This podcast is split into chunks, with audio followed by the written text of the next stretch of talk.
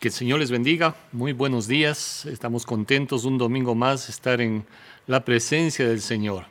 Eh, la presencia del Señor no es exclusiva de un lugar, eh, sino de aquellos corazones que están deseosos de buscarle, de seguirle.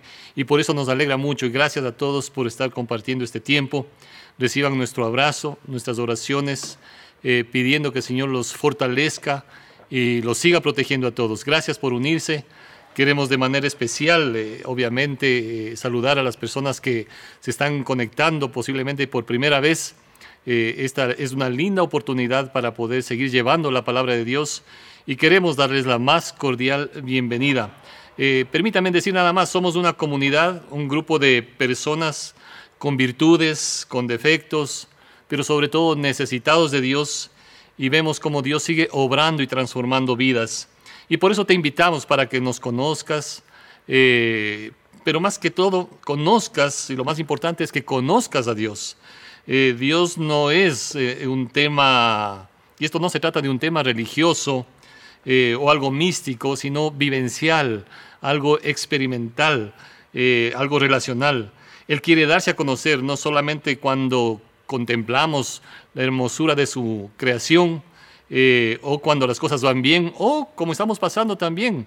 Dios no quiere darse a conocer solamente cuando estamos en crisis, porque a veces puede suceder eso.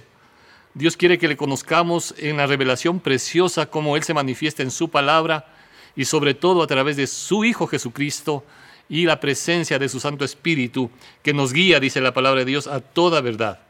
No pretendemos decir que somos dueños de la verdad, pero sí afirmar que Jesucristo es quien dijo, yo soy el camino, la verdad y la vida, y nadie viene al Padre sino por mí. Y es importante conocer entonces el camino que es Cristo, la verdad que es Cristo, la vida que es Él. Bueno, queremos agradecer a Dios por cada persona, por cada familia que nos ha venido acompañando, quienes se siguen sumando también acá. Pedimos que Dios les bendiga. Eh, puedes escribirnos si tienes algún motivo de gratitud, peticiones de oración los miércoles seguimos orando eh, y gracias a Dios porque también hemos, hemos visto respuestas del Señor. Le mandamos un abrazo, un saludo a Sofi. Realmente Dios hizo un milagro y a muchas otras personas que Dios ha restaurado sus vidas y tenemos eh, esas peticiones y ponemos estas peticiones delante del Señor con gratitud también. Gracias también porque seguimos conectados en los diferentes espacios, las plataformas virtuales, las redes sociales, sean con niños, jóvenes, damas, varones la capacitación eh, bíblica, los tiempos de oración. Gracias por unirse. Gracias también por ser de bendición para otras personas a través de las canastas de amor. Hemos continuado con estas actividades. También gracias por unirse en eh, qué tienes en tus manos eh, y vamos a seguir trabajando, haciendo este esfuerzo. Y ha sido lindo también porque habíamos mencionado algo muy breve eh, el desafío de apadrina una familia. Y algunas personas nos han escrito, estoy interesado en apadrinar. Sí, tú puedes hacerlo, podemos hacerlo a través de la iglesia. ¿sí? Eh, como dice la Biblia, que no sepa tu mano derecha lo que hace tu izquierda. ¿no? Y hay personas que tienen ese corazón, quiero bendecir a una familia. ¿no? Eh, orando por esa familia, tal vez compartiendo un pan con esa familia, tú puedes ser de bendición para alguien más. Porque creemos que la fe, el caminar y servir a Dios siempre nos lleva a expresarlo de manera práctica.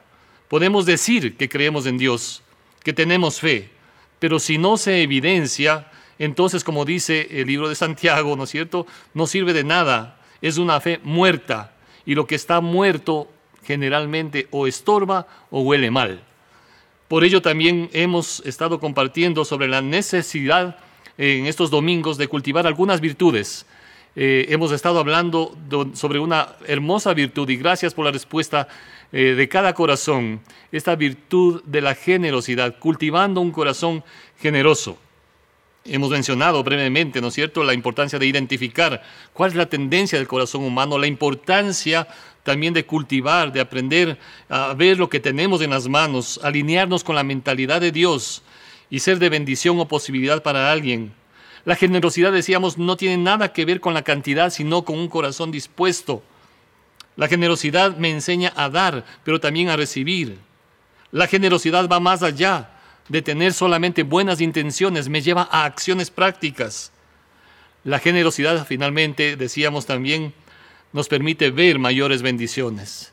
Y escuchábamos del domingo anterior también a Cristian cómo poder ejercer eh, esa generosidad de manera práctica.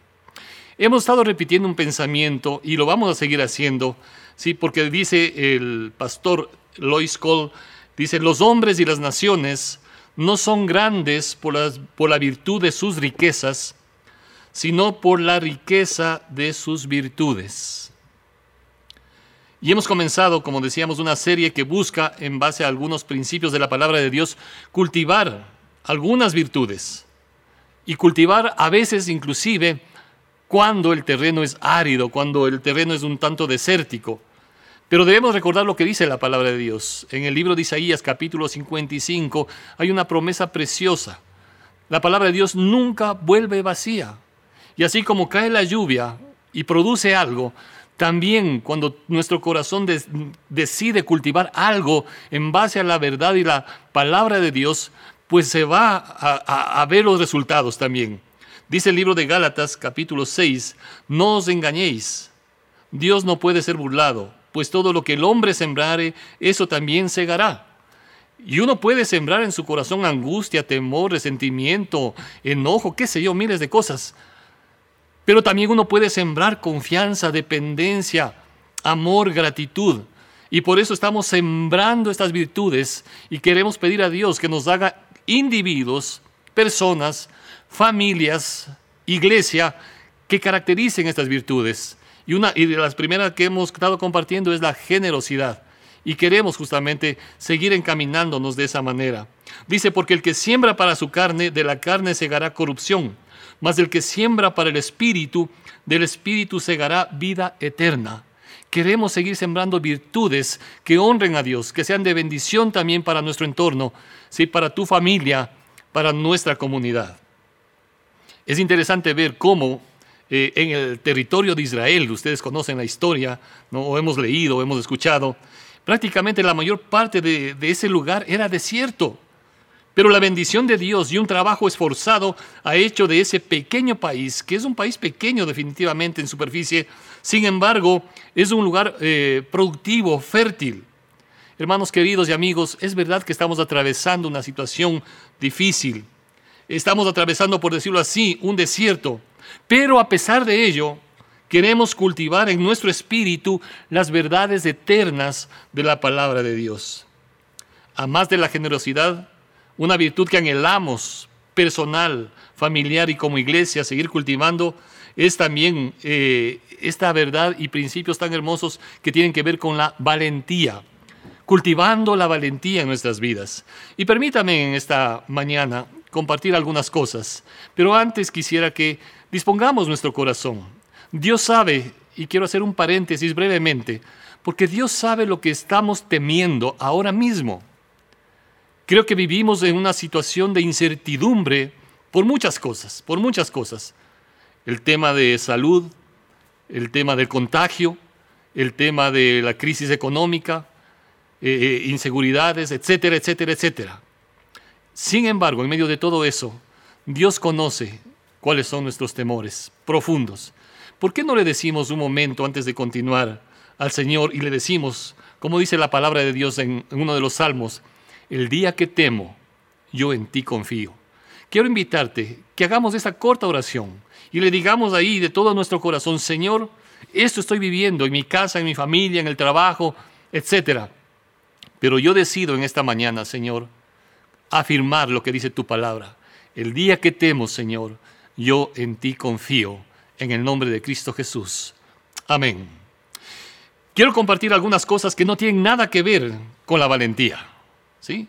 Eh, tres cosas básicamente, brevemente en esta mañana. En primer lugar, ¿sí? no tiene nada que ver con un corazón o con un carácter descontrolado. ¿sí? La valentía no tiene nada que ver con un carácter descontrolado. Eh, a veces confundimos valentía con grosería, con altanería, con gritería. Hay muchos que pretenden o se creen ser valientes por los gritos, insultos o el nivel de agresividad y violencia que demuestran en muchas ocasiones. Permítanme decir que lamentablemente hay muchos cobardes que se aprovechan de la fragilidad de otros. Y esto debemos enfatizarlo. y quizá en las circunstancias que estamos viviendo, sí es cierto, ya había, y, lamentablemente nuestro país ha estado expuesto a estas situaciones. Hay un nivel de violencia a la mujer, hay un nivel de violencia a, los niños, ¿sí? que tendremos que algún día dar cuenta delante de Dios. El Señor claramente lo dijo, que debemos cuidarnos porque seremos, es preferible, dice, eh, que se ate una cuerda, una piedra de molino y se lance al agua, al mar, ¿no? Antes que ser tropiezo para uno de estos pequeñitos. Hay personas que son frágiles y hay personas que cobardemente se creen valientes porque están abusando de ello y en las circunstancias en que estamos. ¿sí? Se ha dicho y se ha mencionado y seguramente no, no tenemos datos exactos, pero que se ha incrementado el nivel de violencia en la familia y obviamente, lamentablemente, hacia la mujer y quizá muy posiblemente también y tristemente hacia muchos niños. ¿Es eso ser valiente? Eso es la mayor vergüenza de cobardía. Y por eso creo que no podemos y no debemos confundir ¿no? con gente que se está aprovechando de la fragilidad de otros. También hay otros cobardes que se refugian y atacan en manada, ¿sí? Atacan en manada.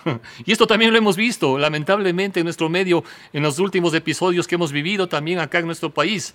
O lo hemos visto en otras circunstancias, quizá violencia, delincuencia en las calles, que se aprovechan de la multitud, que se aprovechan que caen, como decíamos en nuestro tiempo de jóvenes, en guango. Y entonces sí, quieren ejercer un nivel de maldad, de violencia y aprovecharse de esas circunstancias. Cobardes, cobardes lamentablemente. Proverbios 29:11 dice, el necio da rienda suelta a toda su ira. ¿Sí? Y tengamos en cuenta, ¿no? La valentía no tiene nada que ver con un carácter descontrolado. El necio da rienda, suelta a toda su ira, mas el sabio, dice al fin, la sosiega. Y me gusta, fíjese, me gusta cómo dice una traducción. Y lo digo esto con mucho respeto, pero también con la contundencia que menciona aquí la palabra de Dios. Otra versión de este Proverbio 29.11 dice, el bruto, el bruto da rienda suelta a su enojo, pero el sabio se controla a sí mismo. Una persona no es valiente cuando actúa de esta manera. Una persona que se descontrola de esta manera y abusa de otros, como dice la palabra de Dios, no es sabio, es bruto. Y lamentablemente hay muchos brutos que están aprovechándose de la fragilidad de otros. Valentía no es eso, eso se llama cobardía. Entonces no confundamos, ¿sí? No confundamos valentía con ese tipo de actitudes prepotentes. Eh, y debemos decirlo, que hay actitudes prepotentes no solamente de hombres, también hay mujeres, ¿sí? Igual con mucho cariño, con mucho respeto, pero también hay personas, hay mujeres que también eh, les caracteriza esta necedad. Proverbios 21.9 21, dice, mejor es vivir en un rincón del terrado que con mujer rencillosa en casa espaciosa. ¿Sí?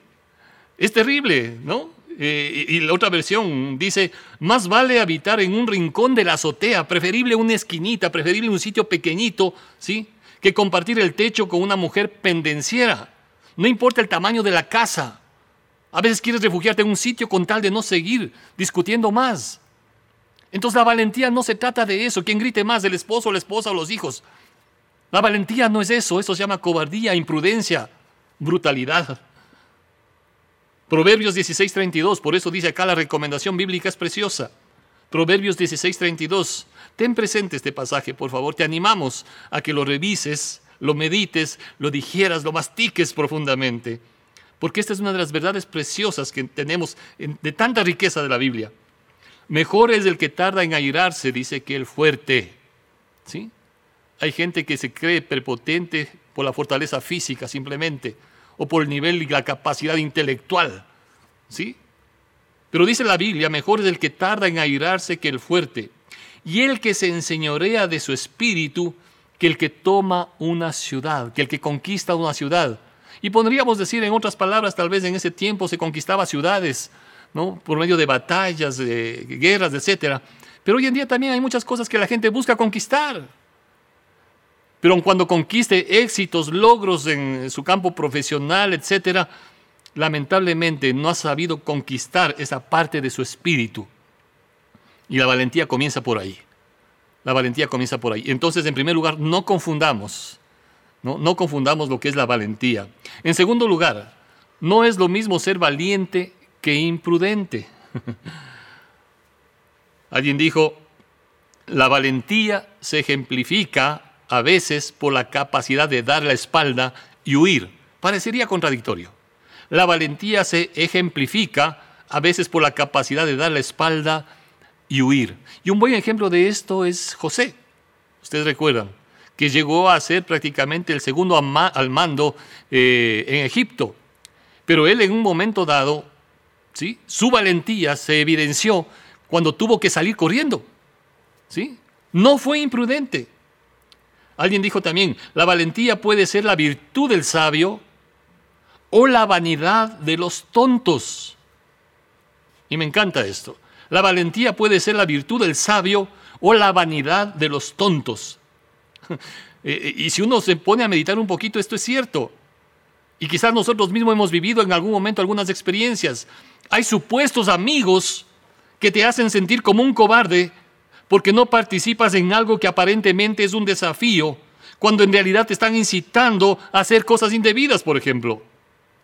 Muchos han caído en las drogas por probar, entre comillas, su valentía o hacer cosas indebidas. Ha habido muchas ocasiones accidentes, han, perdido hasta la muerte, han perdido hasta la vida. ¿Eso qué es? ¿Valentía o imprudencia? ¿O te incitan a delinquir? ¿Es valentía ese tipo de cosas? ¿O imprudencia completamente?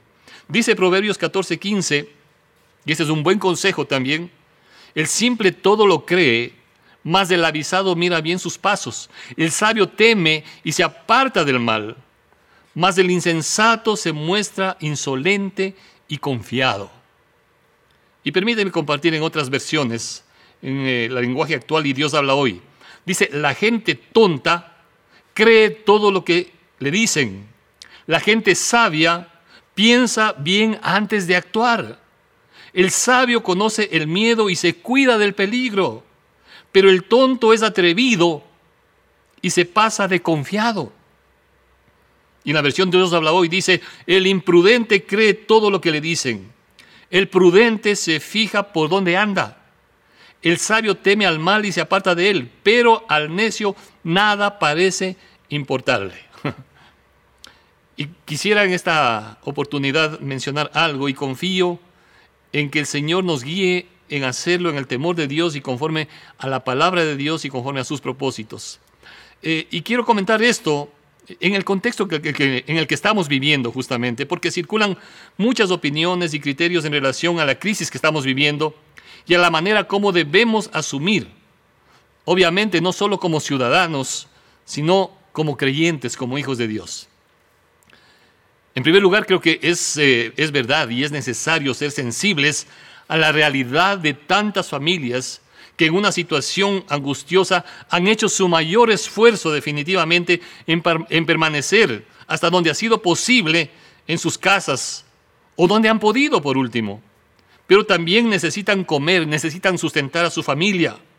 Y como iglesia, queridos amigos, queridos hermanos, agradecemos a Dios porque hemos brindado y vamos a seguirlo haciendo ¿sí? ese apoyo a pesar de las limitaciones, pero queremos seguir llegando eh, de alguna forma bendecir a las familias.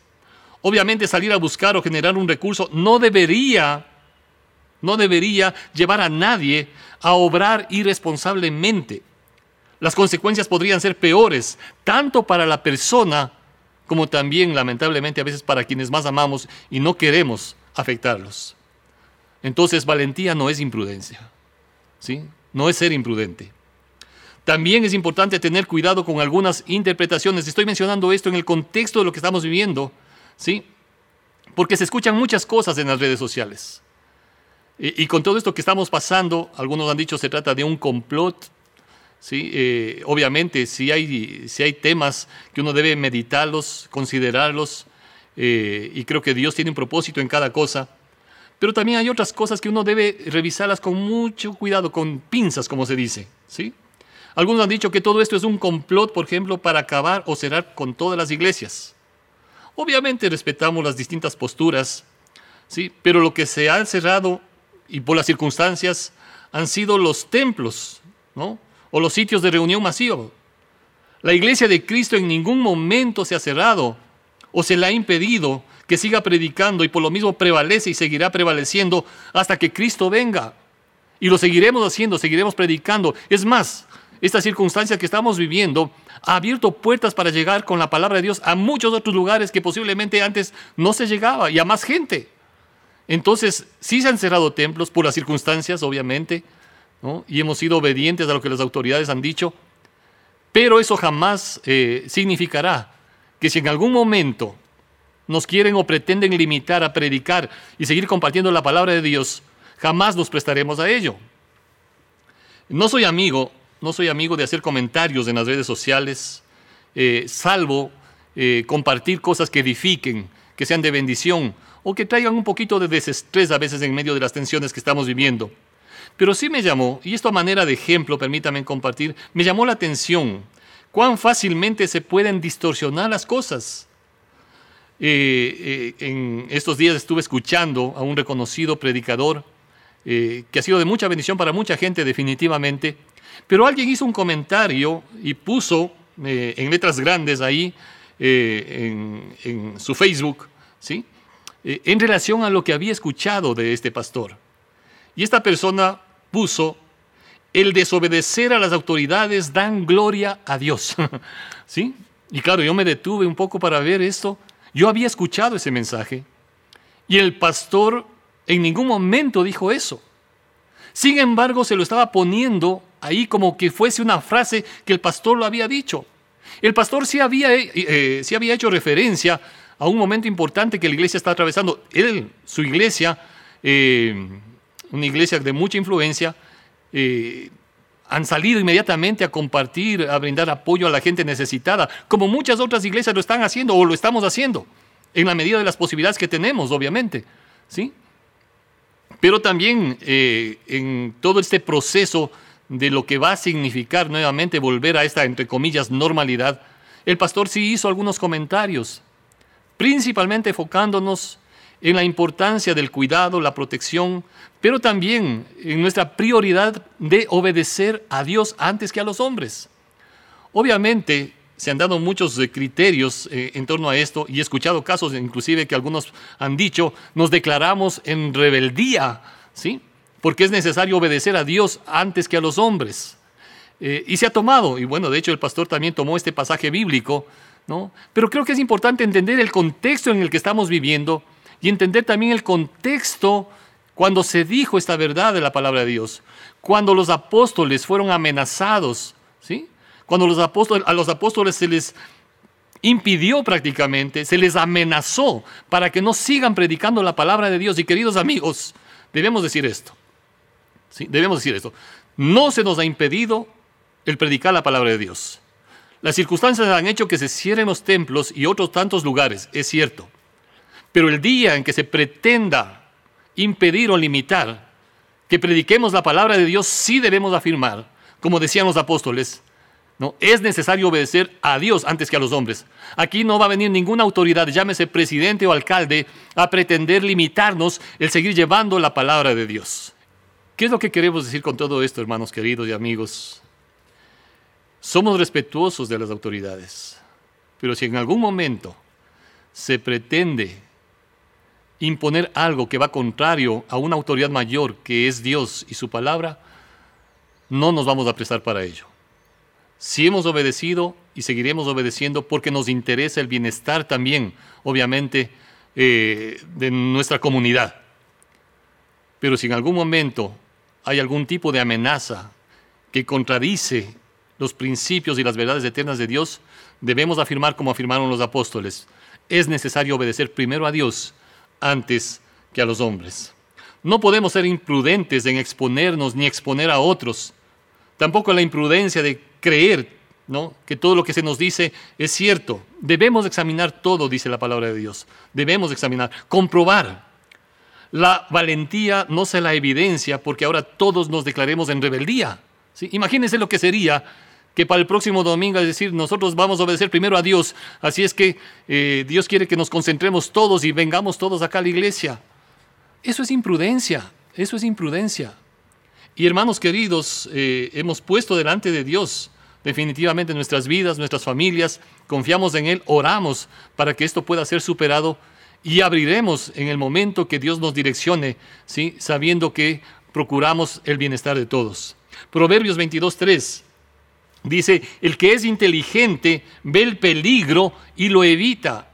El que es tonto sigue adelante y sufre las consecuencias.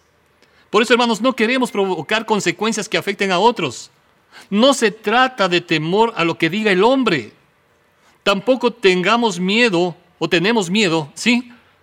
No tenemos el temor a un virus, porque tampoco tenemos temor a la muerte. La palabra de Dios es muy clara lo que significa la muerte para un creyente. Más bien es ganancia, decía el apóstol, el apóstol Pablo. Pero también confiamos como iglesia, confiamos en Dios, oramos para que esto pueda ser superado, respetamos a las autoridades, seguiremos ayudando a los necesitados, seguiremos llevando el mensaje de la palabra de Dios y nadie nos lo va a impedir.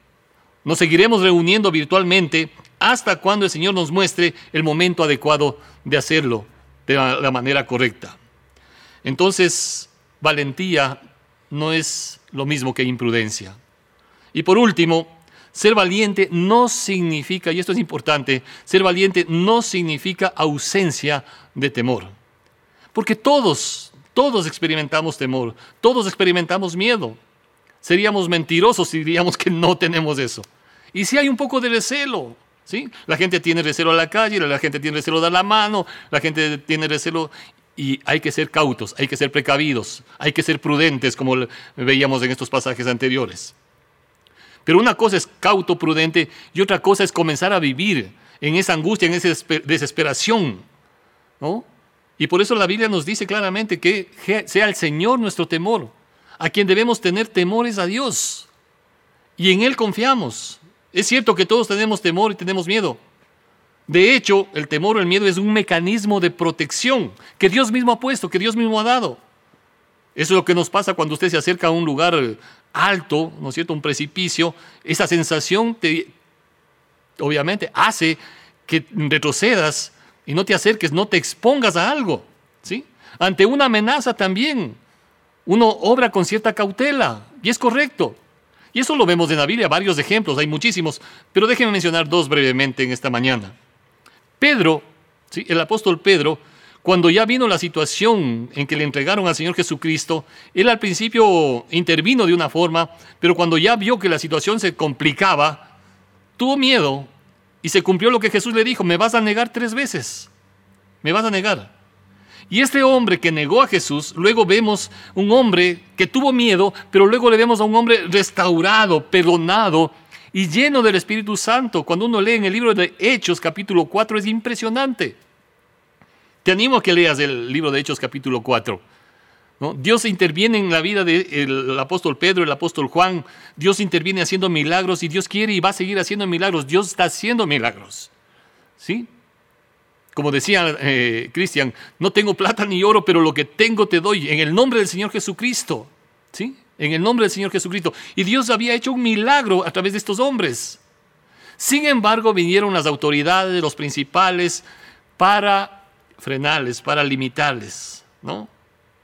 Y acá es interesante cuando las autoridades dice, vieron, Hechos 4:13, vieron la valentía con que hablaban Pedro y Juan, se dieron cuenta de que eran hombres sin estudios ni cultura, dice esta versión, se quedaron sorprendidos y reconocieron que eran discípulos de Jesús. Está hablando de Pedro, este mismo hombre que le negó a Jesús, este mismo hombre que salió corriendo este mismo hombre que tuvo temor en un momento dado ante una amenaza, se sentía vulnerable, se, sentía expuesto, pero este mismo hombre encuentra en el Señor Jesucristo la restauración, encuentra la presencia del Espíritu Santo para fortalecer su vida. Y amigos y hermanos, ¿sí? el Señor está, es el mismo. La presencia del Espíritu Santo es la misma que quiere fortalecer tu vida ahora en estas circunstancias que estamos viviendo y la gente se va a dar cuenta, como se dio cuenta en ese tiempo, ¿sí? Que aunque no tengamos estudios o lo que sea, como en este caso, ¿sí? Se quedaron sorprendidos y reconocían que eran discípulos de Jesús. Esa es la iglesia del Señor, sin temor, ¿sí? con valentía, con prudencia, pero llevando el mensaje del Señor.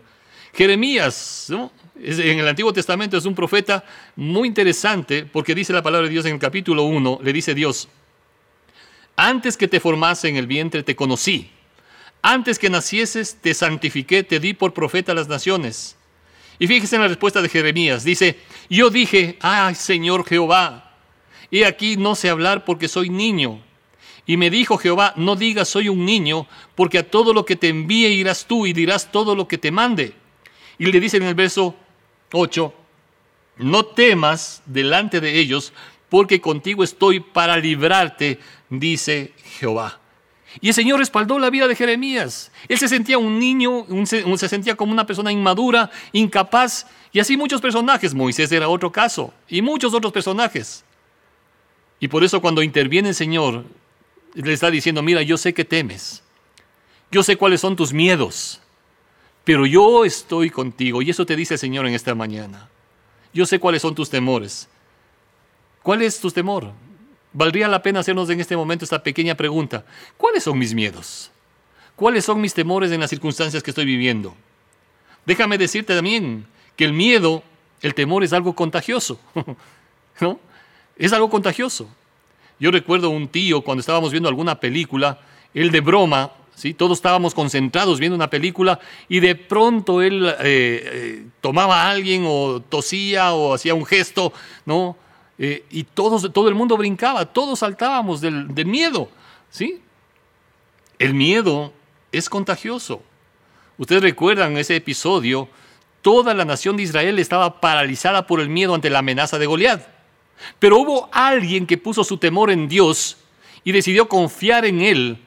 Y sabemos el resultado, cuando David dependió y puso sus temores en Dios. Y la victoria estuvo ahí. Queridos amigos y hermanos, la victoria es del Señor. Y nuestro temor podemos entregarlo en las manos del Señor. Dice la Biblia que el perfecto amor echa fuera todo temor. Nadie te ama como Dios te ama. Nadie te cuida como Dios te cuida. Nadie te fortalece como Dios te fortalece. Por eso ese perfecto amor. Nuestro amor, nuestro amor es imperfecto, pero es ese perfecto amor de Dios. Si nosotros, dice la Biblia, con nuestro amor imperfecto queremos lo mejor para nuestros hijos, ¿cuánto más nuestro Padre Celestial? Él quiere hacerse cargo de tu vida completamente, en medio de los temores que tenga. Yo no sé cuáles son pero creo que podemos ponerlos delante de Dios. Por eso, el Salmo 56 que decíamos al inicio, dice, en el día que temo, yo en ti confío. En Dios alabaré su palabra. En Dios he confiado. No temeré. ¿Qué puede hacerme el hombre? Del mismo modo que el temor es contagioso, queridos amigos, ¿sí? El temor es contagioso. También la valentía es contagiosa. La valentía es contagiosa. Muchos de nosotros recordamos tal vez juegos de niños, ¿no es cierto? Yo recuerdo el juego que le decíamos al primo, tal vez algunos jugaban, ¿no es cierto?, al primo. Y había alguien que estaba a la cabeza y lo que él hacía tenían que hacer los demás. Y había, a veces había cosas que, eran un desafío. Pero es, es, lindo cuando, ¿sí? cuando uno se lanza a hacer algo y los demás te siguen. Queridos hermanos y amigos, la valentía es contagiosa y queremos cultivar esa valentía en la parte personal, familiar, ahí con tu familia, ¿sí? En esa intimidad con Dios, como iglesia, ¿sí? No siendo imprudentes, pero sí poniendo nuestros temores delante de Dios. El pastor Bill Graham, y termino con esto, decía, la valentía es contagiosa.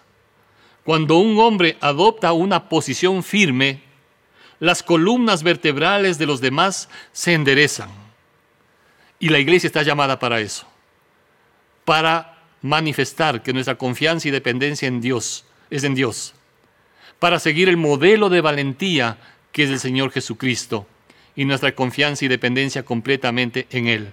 Permíteme terminar orando, ¿sí? Permíteme agradecer a Dios por tu vida, pero también permíteme que podamos aquí en este tiempo y ahí donde estás en tu casa, quizá te has conectado por primera vez, yo no sé cuáles son tus temores, yo no sé cuáles son tus angustias, las necesidades que tengas, las luchas que estás atravesando. Lo que sí sé es que cuando ponemos nuestras cargas en las manos de Dios. Él se hace cargo de tu vida. El perfecto amor de Dios quita todo temor, echa fuera todo temor. Y por eso quiero invitarte para que hagamos una oración. Ahí donde estamos, le digamos al Señor en esta mañana, Señor Jesucristo, tú sabes lo que está en mi corazón. Hay temor, y dilo en tus palabras, la situación que estás viviendo. Hay temor por esto, por esto otro, sea tema de salud, de trabajo, de familia, de relaciones. Señor, tú sabes mis temores, tú sabes mis miedos. Pero quiero, Señor y Dios, en esta mañana, en primer lugar, Señor, afirmar mi confianza en ti. Gracias, Señor, porque el día que temo, yo en ti confío. Y quiero confiar en ti, Señor y Dios, para no ser una persona imprudente. No quiero confundir valentía con grosería. No quiero confundir valentía con imprudencia. No quiero confundir tampoco, Señor, porque tengo temores, pero mis temores los pongo delante de ti, Señor. Y en tu nombre tú me llevarás de victoria en victoria, en el nombre de Cristo Jesús. Amén. Amén. Que el Señor les bendiga. Les, les enviamos un abrazo enorme y que el Señor siga fortaleciendo sus vidas. Amén. Si te gustó esta prédica, te invitamos a que te suscribas a nuestro podcast y nos sigas en YouTube, Facebook e Instagram como Encuentro con Bahía. Además, recuerda que cada semana tendremos una prédica nueva para ti.